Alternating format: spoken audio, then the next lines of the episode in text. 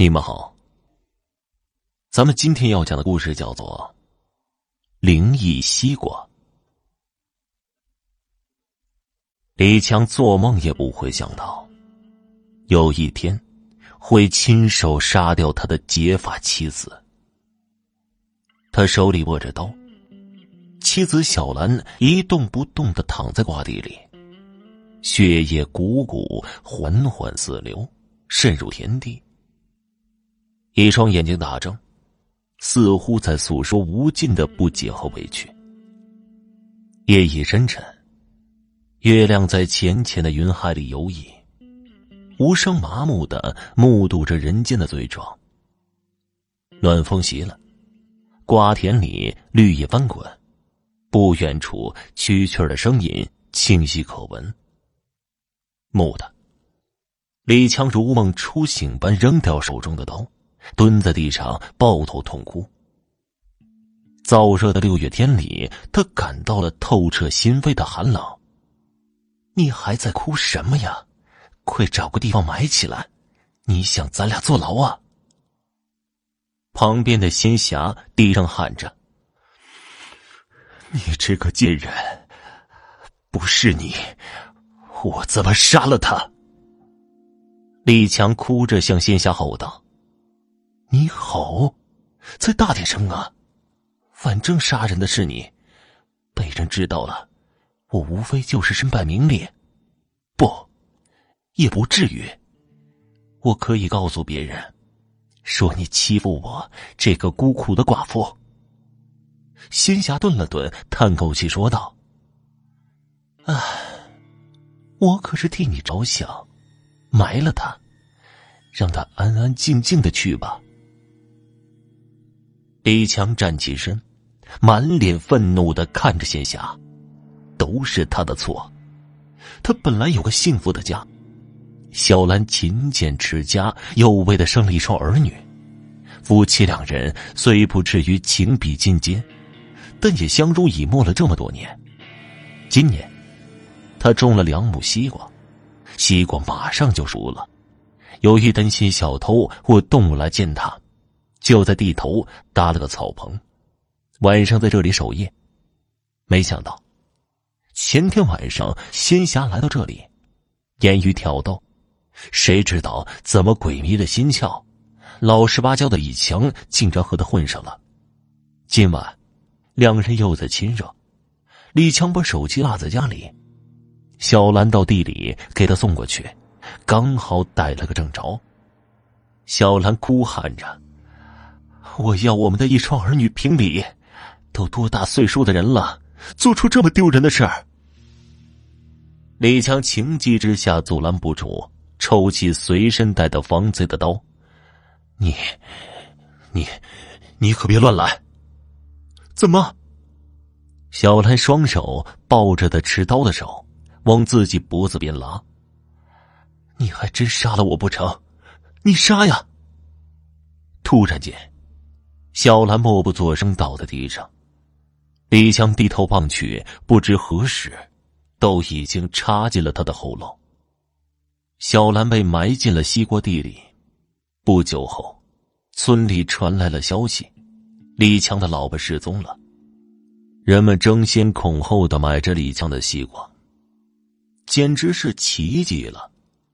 李强家的西瓜今年格外丰收，个儿大皮薄。籽少汁多，特别是瓜瓤红彤彤的，鲜血一般。同村和他买同样品种瓜子的人的西瓜都没有这么丰收的。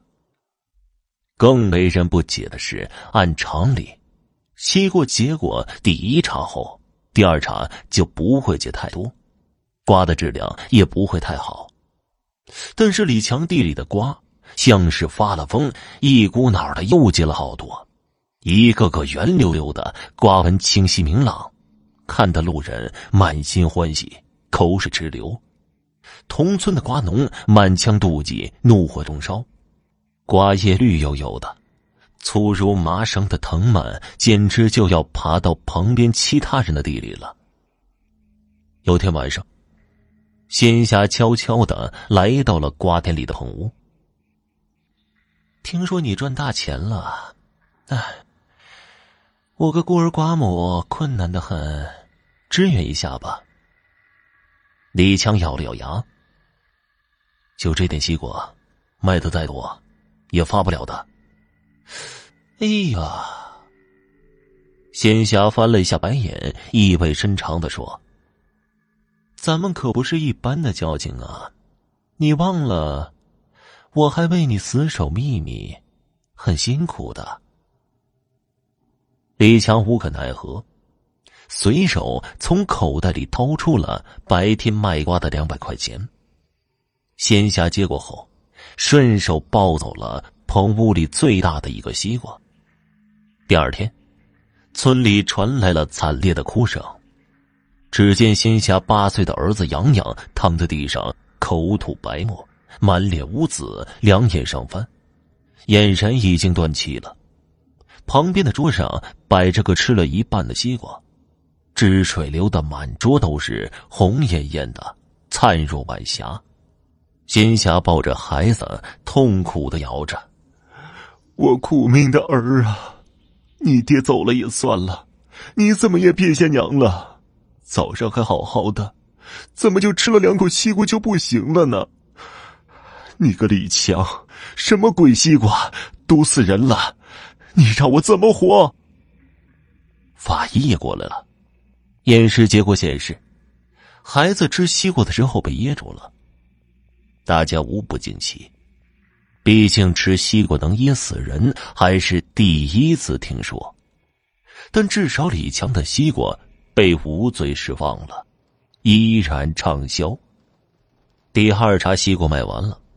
地里又结了不少，远近村里都在传这一奇事，但李强说，过两天就拔掉瓜秧，种些别的东西。